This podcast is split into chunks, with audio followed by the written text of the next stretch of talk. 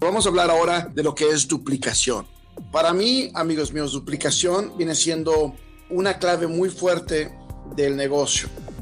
Duplicación también, quiero que ustedes entiendan, no es algo que todo mundo lo va a hacer, ¿ok?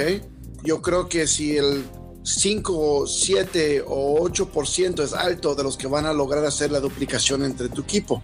Pero tú tienes que saber eso como equipo y como persona.